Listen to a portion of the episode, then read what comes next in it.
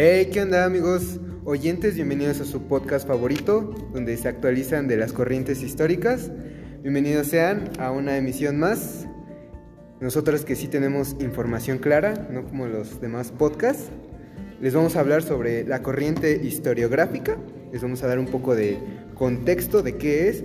Pues realmente vamos a hablar las cosas como, como, como son, no como en otros podcasts en directa.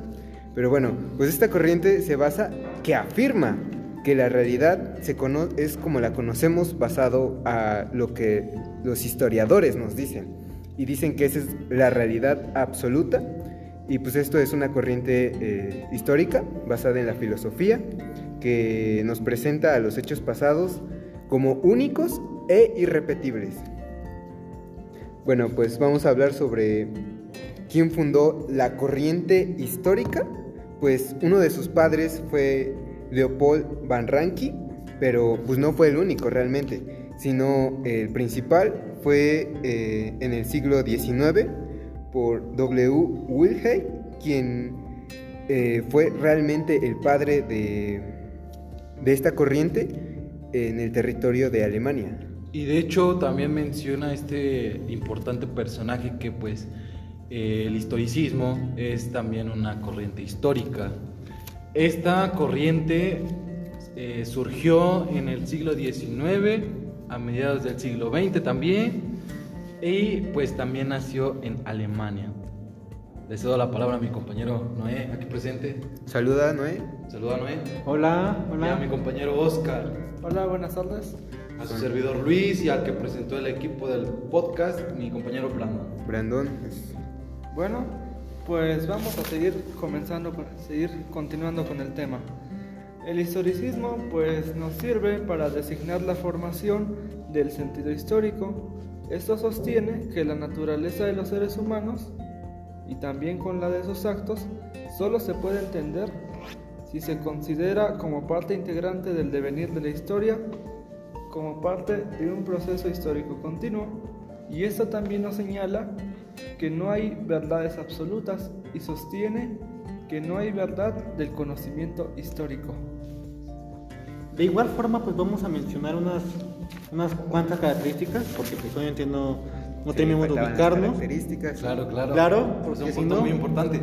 ya nos explicaban por qué, bueno, mejor dicho, qué es el historicismo, pero ahora vamos con unas características que son muy claves para este punto. Y que los identifica.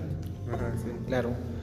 Eh, pues una de, de, aquellas características es que los hechos del pasado no se repiten. Es como esa frase de que eh, aquel que no conoce su historia está condenado a repetirla. Es Muy más o menos dicho. lo mismo. Muy bien dicho, concuerdo, concuerdo. De igual forma, pues eh, nos dice que, bueno, una característica es que el trabajador, el trabajo del historiador determina las leyes que rigen la sociedad. O sea, como que eh, es muy importante,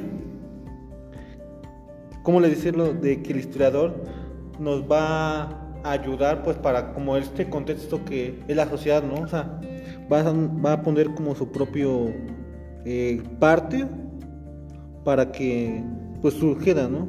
Y también pues un, un- un hecho también muy importante del historiador es que pues con base a, a investigaciones genera un documento oficial en donde se determinan las leyes para corroborar que en verdad pues el cómo sucedieron esos hechos. Sí, claro. Y de igual forma, pues, eh, una característica es de que lo que sucedió debe explicarse en función en qué momento ocurrió. Claro. Sí, sí.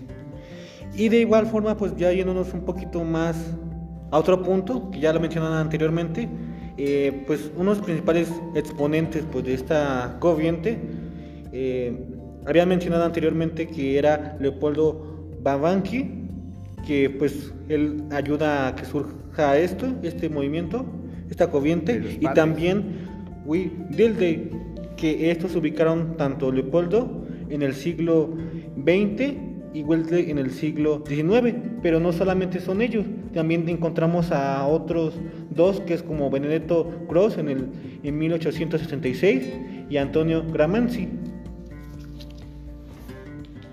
De hecho también pues ellos eh, participaron en, en esta corriente, dieron como su, su- sus opiniones respecto al tema. Bueno, continuando, pues aquí yo veo que sí dejó muchas obras toda esta corriente filosófica. ¿Nos podrías mencionar una? Claro que sí.